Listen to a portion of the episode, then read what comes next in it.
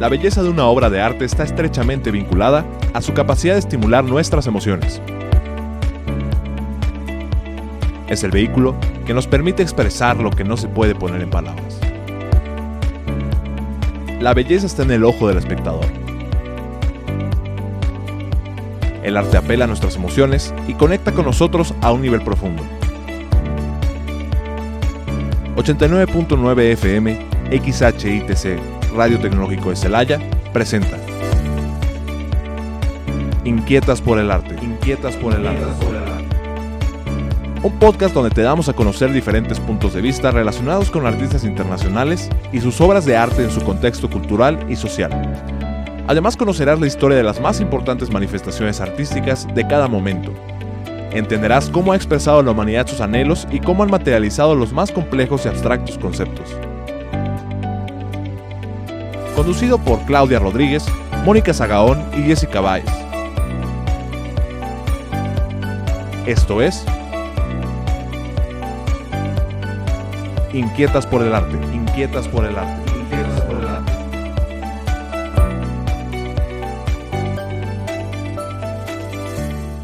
Muy buen día tengan todos nuestros queridos inquietos e inquietas por el arte. Empezamos este ciclo con una nueva temporada y muy contentas.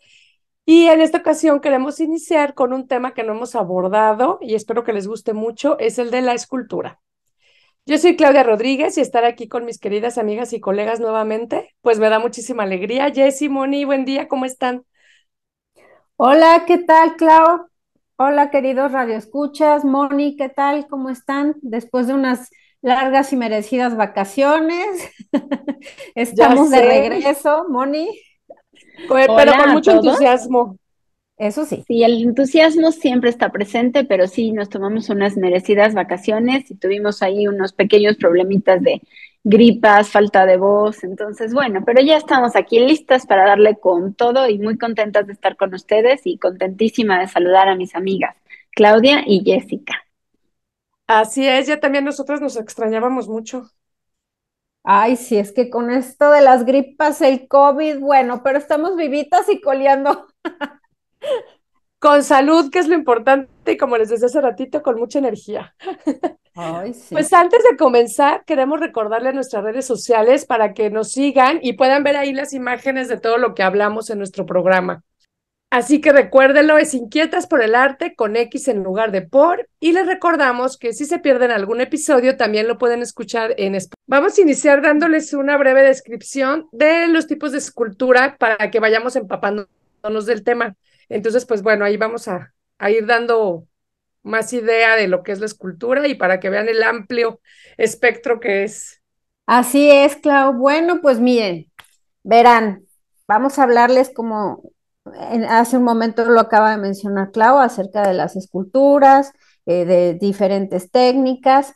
Y bueno, les quiero platicar acerca de las esculturas de bulto redondo. Bueno, pues son aquellas que se realizan y pues se pueden apreciar en 3D, es decir, que están esculpidas por todos sus lados.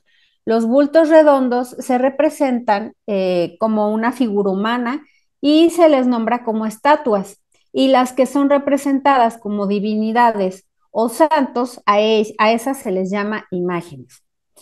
Eh, las esculturas de relieve, bueno, pues estas están talladas sobre un muro, como lo son algunas que podemos apreciar en la cultura egipcia, por ejemplo. Es decir, que no están talladas por todos sus lados, sino que solo al frente. Y bueno, esta queda completamente plana. Este tipo de escultura la podemos apreciar en templos de distintas culturas, como lo son pues la babilónica, egipcia, griega, entre otras, y han servido en la historia para narrar algún hecho, escenas bíblicas o históricas. Eh, los bultos eh, perdón, los bustos son esculturas donde se representa solamente la parte superior del cuerpo humano, principalmente de algún personaje político. Los romanos los utilizaban como propaganda de algún emperador o político, así como para recordar a los difuntos. Gracias, Jessy. Pues sí, estas son las esculturas más conocidas. Ahora vamos con unas un poco más, más específicas. Yo les voy a platicar un poquito sobre el criselefantino. Es una técnica griega antigua utilizada para esculpir estatuas a gran escala para los templos. Esta técnica se realizaba a partir de oro y marfil. Por lo tanto, este tipo de estatuas eran construidas sobre un marco de madera al que se sujetaban los bloques de marfil. Estos representaban la piel y el pan de oro se utilizaba para los detalles en ropa, armadura, cabello, etc. La escultura arquitectónica es otra de las ramas de la escultura. Son las esculturas que, se que realzan las fachadas de los edificios. Estas esculturas están diseñadas para embellecer las estructuras arquitectónicas. En el antiguo Egipto ya se utilizaba este tipo de escultura comúnmente para decorar las entradas de templos y pirámides sobre columnas o muros. Y la escultura monumental es la que seguramente han visto en las grandes ciudades. Están hechas de acero y pintura automotriz. Es un gran reto de ingeniería también para los artistas y se realizan con un gran equipo de profesionales. El diseño lo hace el artista en una maqueta, como las que hacen los arquitectos y de ahí se realiza la planeación para elegir materiales y colores y se pone en marcha la obra con todo el equipo. En Guadalajara, y así les podrá contar, hay muchas esculturas de este tipo realizadas por Sebastián, cuyo nombre real es Enrique Carvajal, que es un escultor mexicano especializado en este tipo de escultura. En su mayoría son obras geométricas muy interesantes y coloridas, dan mucho brillo a la ciudad. Algunas de ellas son la cabeza de caballo, arcos de milenio, por solo mencionar algunas. Ay, a mí me encantan esas esculturas, la verdad es que las disfruto cada que voy a Guadalajara, me gustan muchísimo. Y fíjense que tuve la oportunidad de tomar un diplomado de, de este tipo de escultura monumental. Oigan, además de complicado, es muy divertido. O sea, sí es complicado, sí es como difícil aprender la técnica porque es literal hacer estas maquetas como las de los arquitectos, pero es muy divertido porque de, de alguna manera juegas también con las figuras geométricas, como si fueran legos, me encanta me encanta. Pero bueno, quiero platicarles de la escultura cinética, que es un tipo de escultura en la que se aparenta el movimiento. Más o menos alrededor de los años 60 y 70, este tipo de arte alcanzó mucho auge. Y pues Marcel Duchamp y especialmente Alexander Calder fueron los precursores de este tipo de escultura, que son similares a los móviles que cuelgan por encima de las cunas en los, de los bebés, algo así. Es más o menos la, el tipo de escultura cinética. Y queremos platicarles también, además de estos tipos de escultura, las técnicas para elaborar la escultura, que son diferentes. Una es esculpir, que es una técnica donde se trabaja a partir de un bloque al cual se le van quitando pedacitos de piedra hasta que se consigue la forma que el escultor desea dar, ya puede ser en mármol, en piedra caliza o piedras de alabastro, perdón según la región o el deseo del escultor y que pueda conseguirlas también, ¿no? Hay lugares donde se consiguen más unas que otras. Y son este también, bueno, recuerdo una frase de un escultor que decía que él veía la piedra y ya encontraba la forma antes de esculpirlo, ¿no? Entonces ya iba como descubriendo la forma en la piedra. Y Creo que fue Miguel Ángel, ¿sería? Sí, Miguel Ángel. Las dos. Moni y Jessie sincronizadas también. Así es. Sí. Así es, y, y, es muy bello, ¿no? La verdad es que sí es como que ya tienen, ven la piedra e imaginan la forma que le van a dar, que, que está dentro de la piedra, ¿no? Otra de estas, de estas técnicas es el tallado, que es una técnica que se utiliza para trabajar principalmente el mármol, la madera superficialmente a través del desgaste y el pulido del material. Y bueno, pues a mí me toca platicarles acerca del modelado. El modelado es una técnica en la que se le da forma a un material blando o maleable, generalmente de arcilla, ya que es uno de los materiales fáciles de conseguir, baratos y manejables. Y bueno, es distinto a eh, la, eh, lo que nos estaba comentando Clau ahorita, que el del esculpir, el esculpir, pues le vas quitando pedazos, ¿no? A la pieza y el modelado es al revés, le vas agregando eh, pedazos de arcilla a la pieza. Entonces es, es, distinto. Nada más que a veces, pues igual eh, se puede confundir un poco, ¿no? Eh, la fundición es la técnica en la que se requiere de un molde para llevarse a cabo las esculturas resultantes, las cuales están hechas normalmente a partir de metales eh, mezclados. El bronce, por ejemplo, es una alienación del estaño y del cobre y es habitual utilizar esta mezcla en esculturas por ser tan fuerte y duradera. Y a decir verdad, en el medioevo o también, bueno, en el Renacimiento se utilizaba para fabricar armas, herramientas y otras esculturas. Eh, y ahorita me, me viene a la mente, por ejemplo, todas esas esculturas que están en Florencia que están en eh, la plaza, ay, recuérdame, Moni. De la señoría. De, la señoría, es cierto. Entonces, ahí, cierto, cierto, Moni. atrás de las esculturas, ahí en un callejón, ahí vivía. Ándale, mira qué tal, qué padre, qué maravillosa oportunidad tuviste. Bueno, pues estas esculturas eh, están, varias de ellas están eh, fabricadas con, este, con esta técnica de la fundición. Eh, mm, creo que hay una de Cellini ahí, ¿verdad? Que es este, ¿cómo se llama? Se me fue el nombre. Eh, Perseo. Perseo eh, degollando a la medusa. Entonces, bueno, pues esa es una, una escultura de fundición. Em, el pulido, el pulido es una técnica con la que el artista busca mejorar el acabado final de la figura que ha creado, mejorando su aspecto visual y su tacto.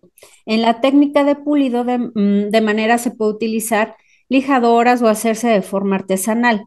En materiales como el cobre, la plata o el oro, el pulido ayuda a que queden pues más brillantes, más limpios y que mejoren su aspecto al tacto. Existen otras técnicas como mm, repujar, grabar, estampar, torquear o incelar eh, las piezas, ¿no? Continuamos. Muy bien, Jessy, pues muchas gracias. Como que comentaba al inicio de esta emisión, pues es un gustazo volver a reencontrarnos con ustedes y vamos a platicar ahora ya un poquito menos técnico, deseándoles que este año nuevo sea muy próspero y les traiga solo cosas buenas. Para entrar en materia, el tema de hoy, ya vimos que la escultura es una expresión artística muy completa, que tiene muchas variantes posibles en estilo, material y ejecución, y además en la temática. Sin embargo, el tema favorito de la escultura a través de los años ha sido indudablemente la representación del cuerpo humano. A partir del mundo griego encontramos una obsesión de parte de los escultores por la proporción humana, estas proporciones afectarán, en primer lugar, obviamente, a la representación del cuerpo humano, pero también tienen gran importancia para la arquitectura. Y esto es claro en el uso de medidas provenientes del cuerpo humano, como son el pie, la pulgada, el, del codo a brazo, etcétera, que todavía se usan y se usaron durante muchísimos siglos. Sin embargo, ahondando, perdón, en el tema de los artistas que han destacado como escultores, sin querer saltarnos a nadie, porque son muchísimos y muy buenos, pero vamos a mencionar a los más conocidos de cada momento. Podemos platicar sobre Mirón y Praxíteles, ambos griegos, y maestros de todos los que continuaron después con la tradición de la escultura, como Donatello y León Battista Alberti, Andrea del Verrocchio y por supuesto Miguel Ángel Bonarotti del Renacimiento, Gian Lorenzo Bernini del Barroco, y así llegamos saltándonos muchos años al tema de nuestro programa de hoy, a Auguste Rodin, impresionista, y su alumna, musa y compañera, Camille Claudel, de quienes les platicaremos a mayor profundidad en este programa. Así que adelante con Auguste Rodin. Gracias, Moni. Bueno, pues en esta ocasión, eh, como lo decía Moni, pues vamos a hablarles un poco de, de este gran artista, escultor, ¿no? Que nació en Francia en 1840 y murió en 1917.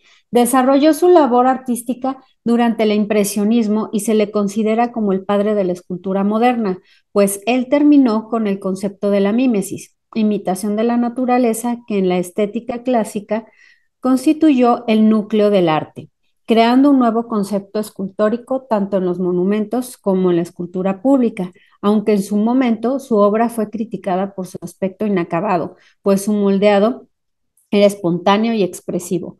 Rodin tuvo una formación neoclásica, eh, admirando a Donatello y a Miguel Ángel, pero contaba con un espíritu audaz y le gustaba experimentar, innovar, algo muy característico del movimiento romántico de esa época.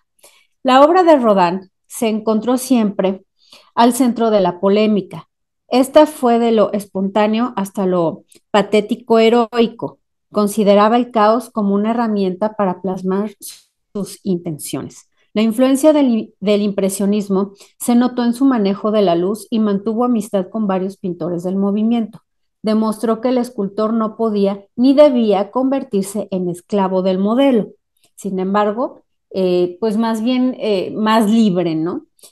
Era común que en su estudio los eh, modelos desnudos se movieran libremente sin posar propiamente, mientras Rodin los observaba para luego plasmarlos, lo que llevó a que su obra fuera menos rígida, viva y llena de matices. En cuanto a la técnica, a Rodin le gustaba trabajar en yeso, también como crítica a la élite culta del arte que solo consideraba importantes las esculturas realizadas en mármol blanco. Eh, normalmente en esa época, en ese periodo artístico, pues había mucho eh, academicismo, por lo cual, eh, pues chocaban mucho Rodán con esas ideas, ¿no? Él prefería la escultura libre. Sí, es un poquito igual que los impresionistas, ¿no? Que empezaron a experimentar, a hacer cosas libres, a hacer cosas más espontáneas y no fueron apreciados en su momento. Ajá. Por lo que, bueno, pues la escultura de Rodán como lo menciona Moni en estos momentos, pues era más rebelde, joven, novedosa e irreverente. Entre sus obras más conocidas se encuentran Soy Bella, de 1882, y de ese mismo año es El Beso, considerada el puente entre la escultura tradicional y la moderna, y también El Pensador, que es la escultura por la que es más conocido y de la que dijo, lo que hace que mi pensador piense es que él piensa con todo su cuerpo. y realmente, ¿eh? realmente lo por donde lo veas. Sí, sí, sí, o sea, lo, lo expresó completamente de esta forma. Exactamente, y es que justo Rodán era más, este, se, enfocaba más en, la expresión, ¿no? Más en lo que quería decir en la perfección de la forma, ¿no? Él como que rompió con esa perfección de la, de la forma y quería que su obra fuera más expresiva. Sé que el pensador es el de los más famosos, pero a mí hay una mano que hizo que me ah, fascina. bueno, las manos son hermosas. No, no, no. Bueno, mucho tiempo traje esa imagen de, las, de, la, de una de las manos de, de Rodán en mi cartera porque me parecía muy poderosa, me fascina la expresividad precisamente que tiene. Me encanta. curiosamente, les voy a dar un pequeño adelanto de lo que sigue. ¿Quién era buena para ser mano? De hecho, también iba lo mismo, o sea, andamos muy sincronizadas, oye. Sí, sí. pero bueno, no nos saltemos. Y quiero contarles, ya que soy celayense, que hay una pequeña réplica del pensador en la Universidad de Celaya, así que los celayenses pueden ir a verla es como el icono de la Universidad de Celaya, el pensador de Rodán. Entonces, pues estaría ah, padre que se qué padre. Eso no me lo sabía. Así es. Luego les mando una foto. Sí, luego la subes también en nuestras redes. en las redes. Exacto, sí, sí, para que la tengan ahí. Este, bueno, pues uno de los trabajos más icónicos de, Rodán fue La Puerta del Infierno, que hace referencia precisamente a la Divina Comedia de Dante, y fue realizada en bronce y le fue encargada en 1880 para el Museo de las Artes Decorativas. Se caracteriza porque sus, sus esculturas, perdón, carecen de un ángulo de visión correcto o conveniente, como decía hace ratito Moni, puedes verlo de todos los lados y no hay como, como una propuesta de este es el frente. Este exactamente. Entonces, también es muy interesante porque siempre es, eh, sale de lo convencional, ¿no? Oye, Clau, perdón que te interrumpa aquí. Y me parece que esta, mm, este encargo que le hicieron de la puerta del infierno eh, también es como, se basó en la de Giberti, ¿no? Que es la puerta del cielo. Me parece que es, es algo ahí, sí, ¿verdad? Es una idea similar, pero no fue una idea original de él. Es decir, a él se la pidieron y se puso a estudiar para hacerla, pero se empezó a volver una obsesión y se fue complicando a lo largo de, de su desarrollo. Pero bueno, continuamos. Y es bellísimo, es bellísimo ver las dos, las dos puertas en persona. Son, son distintas, pero al mismo tiempo sí tienen algo, algo de, tienen que ver. sincronía, sí. Pues las separan 400 años. Pero sinceramente, sinceramente, bueno, no estoy desprestigiando obviamente para nada este, las puertas del cielo de Liberty, pero Híjole, es que como que la puerta del infierno de, de Rodán, por las esculturas, realmente sientes que tiene movimiento. Claro, comunica. Es que tiene mucha expresividad. Es, expresividad de la que hablábamos, ¿no? Y lo otro era todavía muy, pues era pre-renacimiento. Lo que pasa es que tiene más gesticulación en las figuras, ¿no? Está como, como que da más efecto sensorial, ¿no? Este, Así es. más 3D también. Tiene mucho de 3D, que era también lo que mencionábamos de las esculturas hace, hace un momento. Huella personal de él, ¿no? Que es lo que decíamos hace ratito, de lo expresivo de sus obras. Bueno, pues esta obra fue tan compleja como ahorita platicaba, que duró 17 años en terminar. nada más y nada menos. 17 años, ¿se imagina? Pues sí. Es que se necesita inspiración, la verdad. No es como Paciencia también, porque bueno, yo quiero ver las cosas terminadas ahorita, ahorita. No, y aparte, fíjate que si pueden ver la película que al ratito les va a recomendar Jess, eh, van a ver un poquito de cómo era ir haciendo una figura con cierta postura y luego ver con cuál encajaba y luego ver en qué parte la colocaba. No era nada más decir, ya tengo un plan, iba saliendo espontáneamente qué figuras iban a ir representando qué partes de la Divina Comedia, supuestamente, aunque después acabó representando varias cosas, no solo el infierno de la Divina Comedia. Lo que muy pensadas sus obras. También yo creo que muy sentidas. Sí. Yo creo que más sentidas que pensadas y no muy organizadas. Tú puedes tener un plan que cuando te dejan, me ha pasado en lo personal, cuando te dejan explorar y hacer, hazme una pintura, en mi caso, ¿no?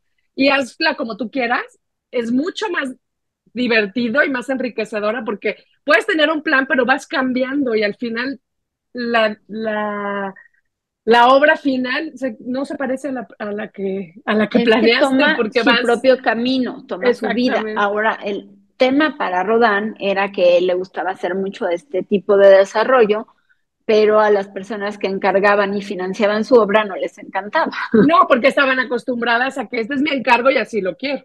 Exactamente. Bueno, pues déjenme les platico también este, ya me perdí donde andaba. Bueno, la otra obra que fue una constante en su vida y resultó incomprendida hasta después de su muerte fue El Monumento a Balzac.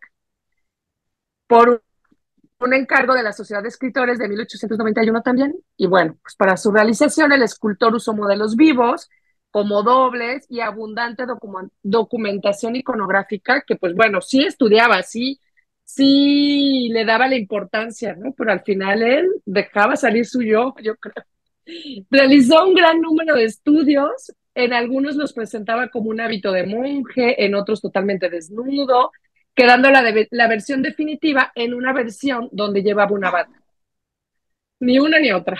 Sin embargo, tras ocho años de mucho trabajo, esta versión final se presentó en el Salón Nacional de Bellas Artes en 1898 y sin lograr la aprobación de la Sociedad de Escritores, como mencionábamos hace rato, pues tras su fracaso, el monumento de yeso fue transportado al taller de la villa de Midón, luego al pabellón del alma y posteriormente al jardín para ser fotografiado y se quedó ahí por varios años como un recordatorio del fracaso para Rodán. Pero bueno, desde mi punto de vista, era incomprendido, pero no fracasado, la verdad. Claro, pero en su momento, pues, pues así se sintió él. Bueno, ahora a mí me toca platicar un poquito de la compañera romántica, la musa, la alumna de Auguste Rodin, que es una gran escultora en sí, y como mujer, por ella misma, como escultora, hubiera tenido mucho mérito de haber nacido en otro momento. Se trata de Camille Claudel. No se puede hablar de Auguste Rodin sin hacer mención de ella. Camille Claudel nació en Francia en 1864 y murió sola en una institución mental en 1943. Vivió siempre a la sombra de su maestro y amante, Rodin, a quien conoció cuando ella apenas contaba con 19 años y él 40 o 43, algo así tuvo un talento equivalente al de él e incluso hay quienes dicen que ella participó con sus propias manos en algunas, muchas, de las grandes obras de este maestro. Como sucede frecuentemente en el mundo del arte de épocas pasadas, sobre todo, Probablemente si ella hubiera nacido hombre, habría sido reconocida como alguien mucho más importante que Auguste Rodin. Desde pequeña, Camille fue escultora. Disfrutaba modelar en barro, mostraba gran facilidad al reflejar los rostros de sus seres queridos en sus modelos. Y este gusto infantil continuó a lo largo de su vida y en su adolescencia esto disgustó a su familia, que era una familia acomodada y pensaba en un futuro tradicional para ella, como esposa y madre de familia. A los 17 años ingresó a una academia de arte parisina, donde Auguste Rodin se dio cuenta de su talento y pasó de ser alumna a musa y luego a amante del maestro. Camille Claudel tenía un talento excepcional. Finalmente, Camille se decidió dejar a Rodin, quien demostró que nunca dejaría a su primera compañera, Rose, como ven, alegando que de lo contrario enloquecería. No se sabe a ciencia cierta si fue víctima de manipulaciones y maltratos en su entorno familiar y social, pero fue obligada a entrar a un hospital psiquiátrico con un diagnóstico de manía persecutoria y de delirios de grandeza, donde permaneció claro. no inventen, 30 años sin poder recibir visitas y donde ya no realizó ninguna obra. En su breve periodo, periodo creativo mostró un talento increíble su naturalismo tenía rasgos de impresionismo y simbolismo. Buscaba constantemente la emoción, que se traducía en un exquisito dramatismo, pues dominaba perfectamente las técnicas, además de contar con una sensibilidad extraordinaria. Entre sus obras está El hombre inclinado de 1886, Clofo, o cómo se pronuncia. Clofo, sí. Sí de 1893, considerada una obra revolucionaria. También de este año, El Gran Vals, que muestra un equilibrio increíble representando el movimiento de la inmovilidad.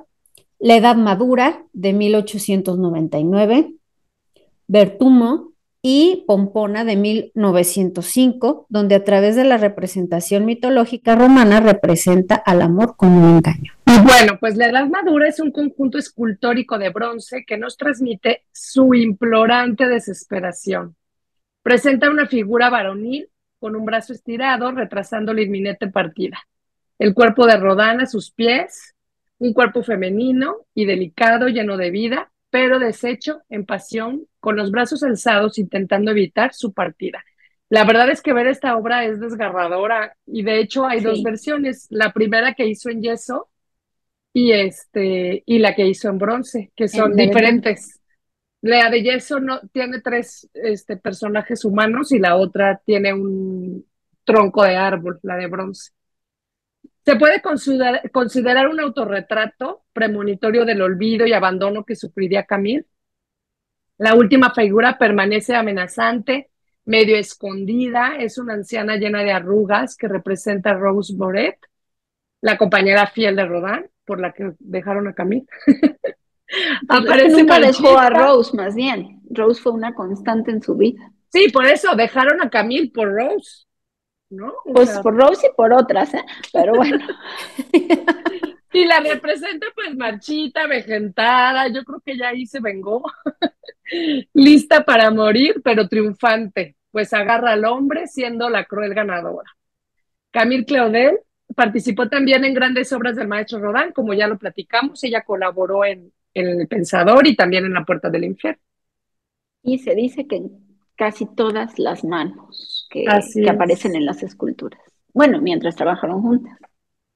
Bueno, pues hablar de Camille Claudel y su obra es hablar inevitablemente de Auguste Rodin. Eh, fue una gran escultura francesa de género expresionista de finales del siglo XIX y principios del siglo XX, que vivió un enfermizo y tóxico romance con el escultor Auguste Rodin, quien, bueno, pues fungiría como su profesor. La, relación entre ambos estuvo llena de engaños y desprecio, ya que él era un hombre casado y con múltiples amantes. Pues déjenme decirles que pues, los artistas comenzaron su amorío cuando ella tenía apenas 19 años y él 43. Podría decirse que ella sucumbió a los encantos del artista por admiración y pues también además porque él era un amante muy experimentado, ya que con muchas de sus modelos y estudiantes, bueno, pues terminaba enamorándolas eh, desechando. Como muchos, como muchos pintores y artistas, la verdad. Muchos artistas famosos y ahora otros que hacen otras actividades famosas también. También, pero pues además de, de experimentado este Casanova, pues también estaba casado. Y en realidad, ¿sabes que nunca estuvo casado? ¿No estuvo casado? Ups, Rose fue su fiel compañera, pero nunca se quiso casar con ella y tuvo un hijo que ya para la época que Camille era su amante era un muchacho maduro y le prohibía decirle papá. Le decía, eh, a mí me llamas maestro, igual que Rose. Válgame, no, bueno. Un ego, bueno, ese era lo que te iba a decir, un ego tremendo. Sí, qué bárbaro. Y pues también me recuerdo un poco a Picasso, ¿no? A las relaciones que él también tuvo y este, y pues también múltiples amantes. A Diego Rivera. Diego Rivera. Diego Rivera. Entonces, pues imagínense. Y pues, ¿dónde se conocieron? Pues se conocieron en, la, en una de las academias donde Camila estudió escultura. Ella estudió en la Academia de Bellas Artes y en la Academia Colarossi. Y pues en esta última mm, era donde afortunadamente se aceptaban mujeres artistas, pero tampoco es que abundaran, ¿verdad?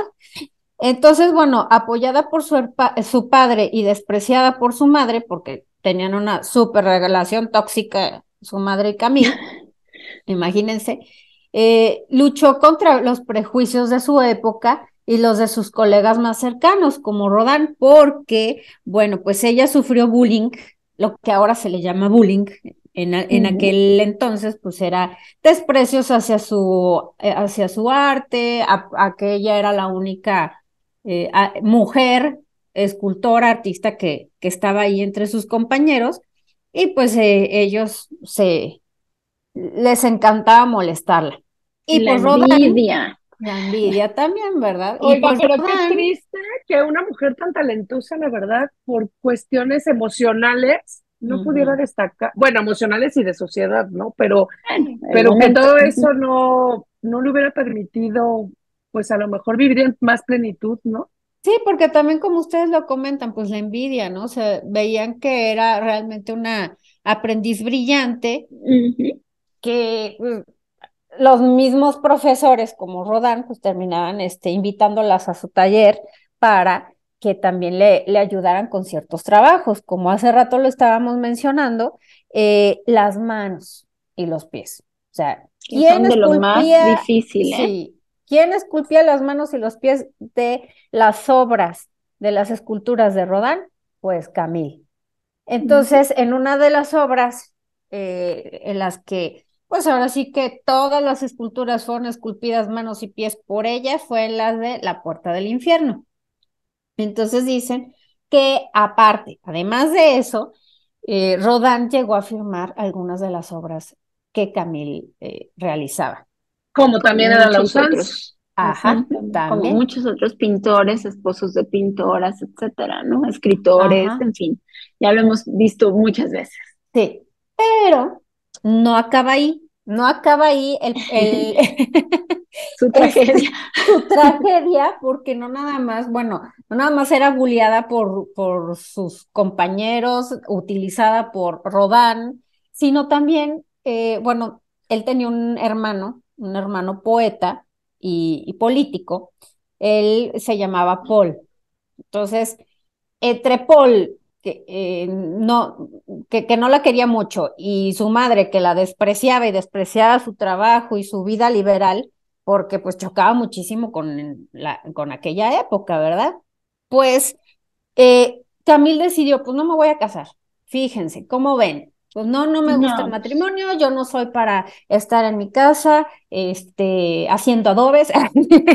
bueno, no, no, en Francia, ¿verdad? Pero bueno, este, no, no, no estoy hecha para, para el hogar, no estoy hecha para tener hijos. Entonces, ¿qué creen? Mamá, hermano, hermano machista, no me pienso casar.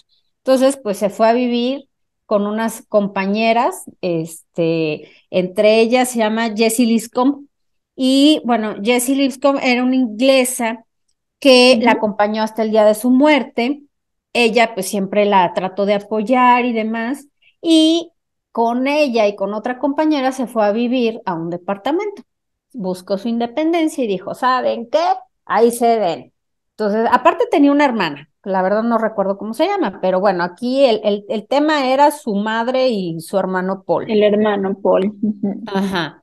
Entonces, bueno, pues ella sentía que casarse, tener hijos, pues le iban a distraer de la, de su creatividad artística. Y ella, pues, se sentía pues toda una, una profesional, ¿no? Entonces. Y lo era. Y lo era.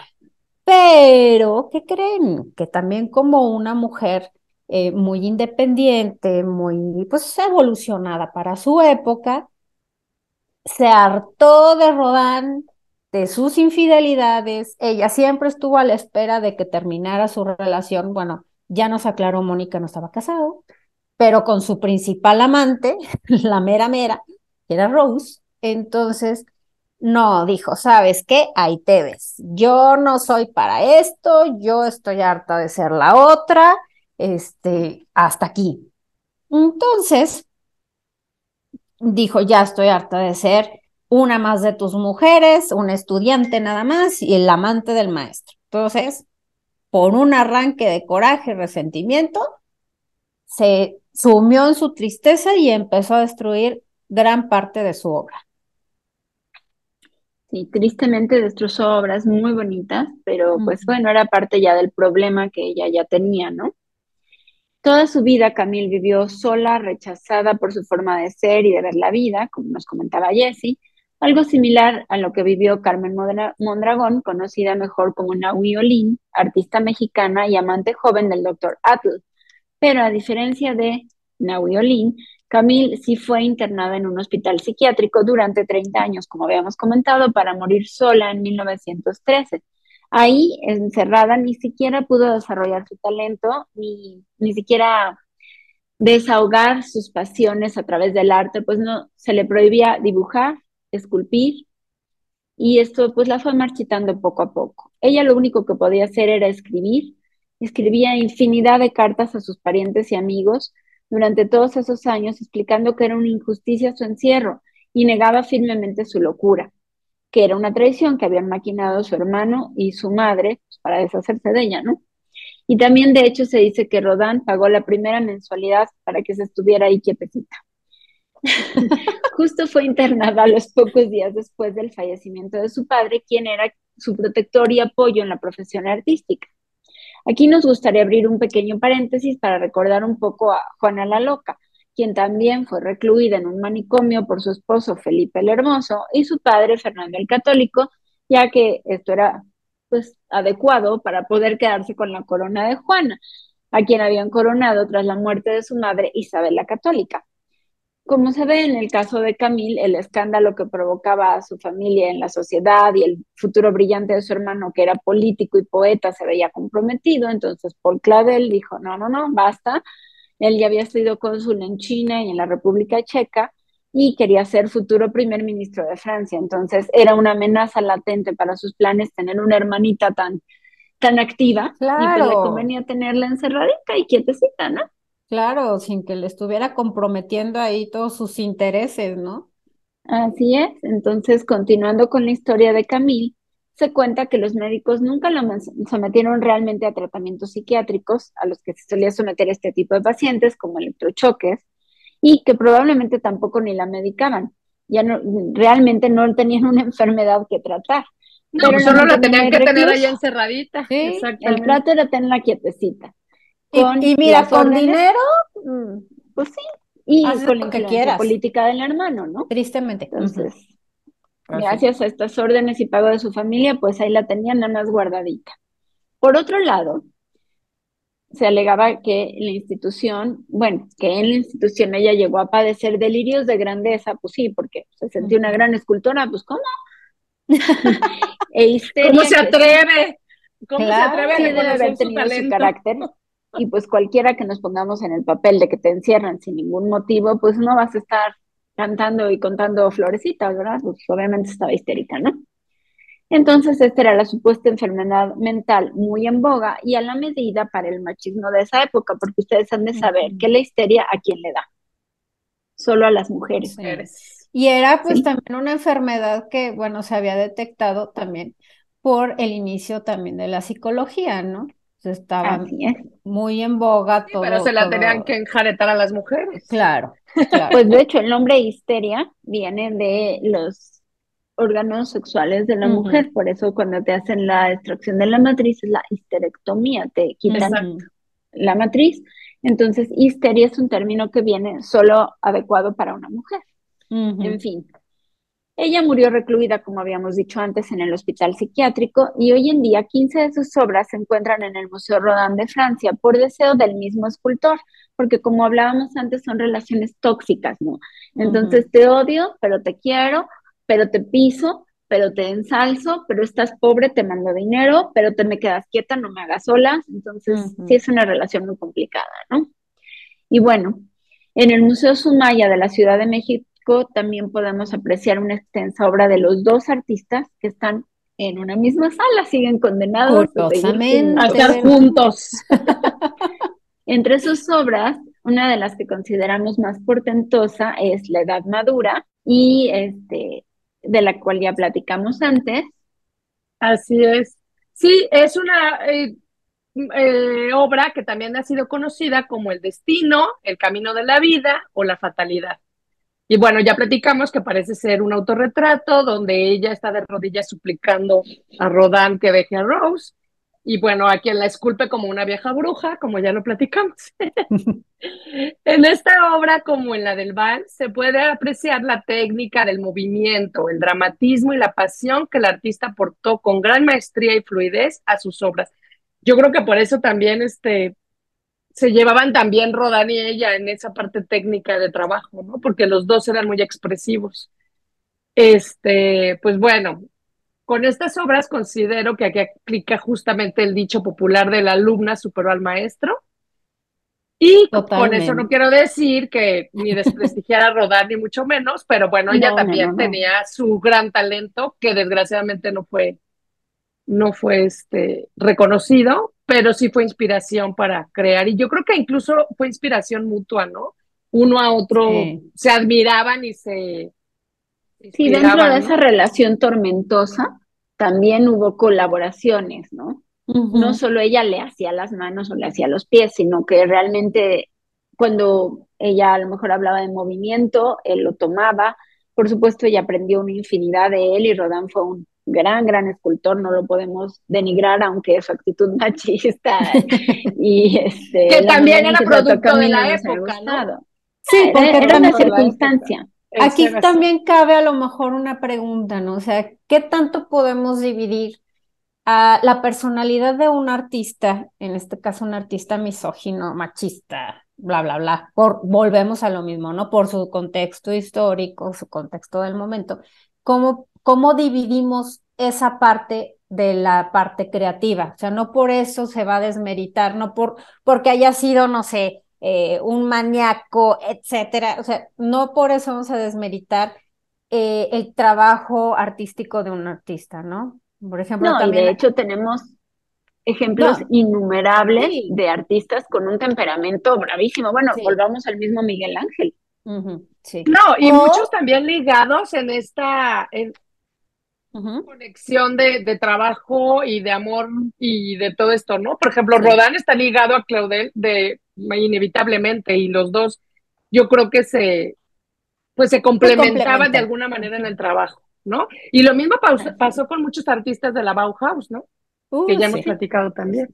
Y hablando de eso de la Bauhaus, por ejemplo, también hay artistas eh, que, que fueron, bueno, en su momento, eh, de la Segunda Guerra Mundial, que fueron eh, nazis, estaban a favor del nazismo, y había artistas también que tienen obras increíblemente muy bien hechas, muy bien realizadas, pero y no se ha dado el valor precisamente por lo mismo, ¿no? Porque fueron eh, racistas, nazis.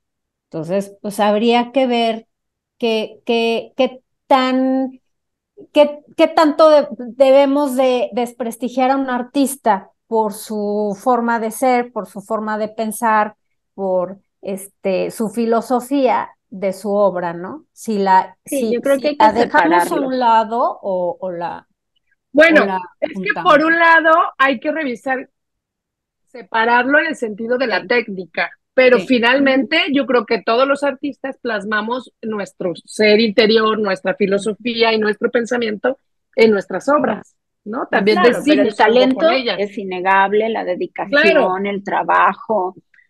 Solamente que también podemos hablar de, de que no podemos hablar de una persona, sea artista, sea cualquier persona, sin considerar su circunstancia, ¿no? Siempre hay que ver al hombre en su circunstancia. Entonces, en su contexto. Es parte de. Bueno, pues por último, queremos recomendarles unas películas de arte. Eh, una de ellas se titula Camille Claudel, en 1915. La pueden encontrar en YouTube. Y otra película también muy recomendable es la titulada Rodán, eh, realizada en el año 2017 del director Jacques Dallon. Y esta la pueden encontrar en Prime Video. Y, también en, YouTube, ¿eh? en YouTube también. Es de paga, pero también en YouTube. Ajá. Y en literatura encontramos el libro El abismo de Camille, donde el mismísimo director del psiquiátrico, Edouard Farret, con cierto sentimiento de culpa, narra la vida de esta artista e incorpora algunas cartas de Ya después de todo la reivindicó. Así es. No, y aparte yo creo que también quiso lucrar, ¿verdad? Pues sí. podría ser, era lo que decir, también encontró un buen material. Claro. Dio la oportunidad. Bueno, pues este programa fue realizado también, pues eh, ahora con motivos de que se avecina el mes del amor y la amistad, febrero, pues no todo es miel sobre hojuelas, ¿verdad? O sea, no nada más es, ay, puro amor, no, también existen relaciones tóxicas, existieron relaciones tóxicas entre los artistas en la historia del arte y pues queríamos también este eh, sacar a flote un poco también este tema, ¿no? Que no nada más este, todo es amor. Entonces, mm, también... Entre los artistas, entre todas las personas y entre todos los famosos. Ahorita tenemos muy de moda cierto escandalito. Ajá, cierto escandalito. Los famosos, una artista y un futbolista, ¿no? Ajá, así es. Entonces, pues tenemos también que, que primero, antes de pregonar amor y amistad, pues tenemos que eh, amarnos primero a nosotros mismos para poder dar amor hacia los demás, porque si no, pues eso es lo que encontramos, ¿no? Puros amores tóxicos y lo que debemos de, de hacer es tener una, un amor verdadero primero con uno mismo para poder encontrar y dar un amor más eh, real. Entonces, pues les queremos... Hay que estar en paz. Hay, que, estar en paz, consigo mismo. Así es. Bueno, pues no dejen de pues, escucharnos. Así es. Queremos agradecerles su presencia, queridos inquietos e inquietas por el arte.